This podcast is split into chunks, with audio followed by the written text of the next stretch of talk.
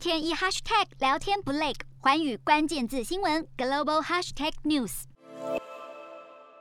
延迟一年多的香港立法会议员改选，终于在十二月十九日完成投票。结果不出所料，香港立法会席次完全由亲北京的建制派掌控。泛民主派缺席参选的状态下，这场改选仅是走过场的形式。选举结果显示，香港正式进入爱国者治港的时代。可以想见，在北京强力惩治香港的意志之下，过去多元自由的荣景已不存在。这次香港立法会改选创下投票率新低的纪录。以过去投票率来看，无论是地区直选或是公联界别选举，投票率都超过五十趴以上。今年却是大幅减少至少三层，原因无他，就是因为今年进行选举改制，虽然总席次增加，但是地区直选席次锐减。更重要的是，新立选举人资格审查委员会可以决定谁具候选资格，完全控制了民众的参政权。可想而知，所有有意参选的候选人都必须取得资格审查委员会的同意。除了制式的参选条件之外，还得通过国家安全的审核，确认拥护基本法、效忠香港特区、符合爱国者治港的认定后，方能成为候选人。香港选民只能从北京当局许可的名单中进行投票，立法会选举有如鸟笼，进而降低民众的投票意愿。比较过去历届选举的投票率来看。今年的立法会改选有接近七成选民没有投票，比过去增加二至三成。泛民主派过去在各选举类别所获得的票数，显然杯葛参选，让支持者群众因此选择不投票。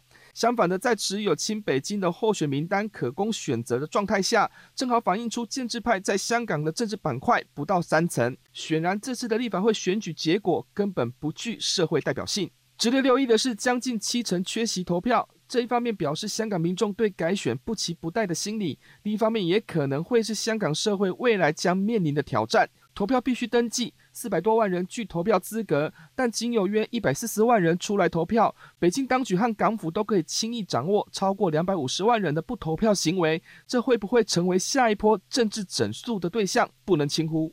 当然，这样的立法会组成是符合北京期待的结果。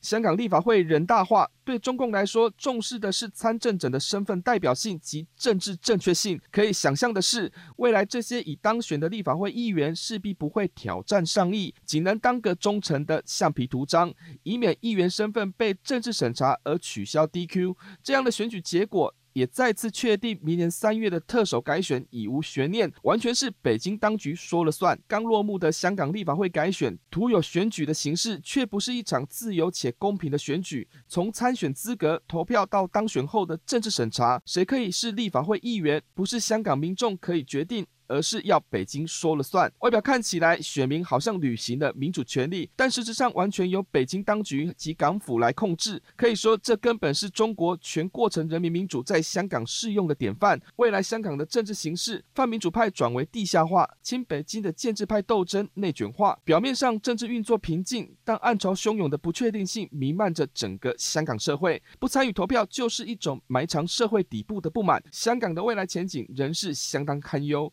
析全球走向，掌握世界脉动，无所不谈，深入分析。我是何荣，环宇全世界全新升级二点零版，锁定每周三、周六晚间九点，环宇新闻 MOD 五零一中加八五凯播二二二以及 YouTube 频道同步首播，晚间十点完整版就在环宇全世界 YouTube 频道。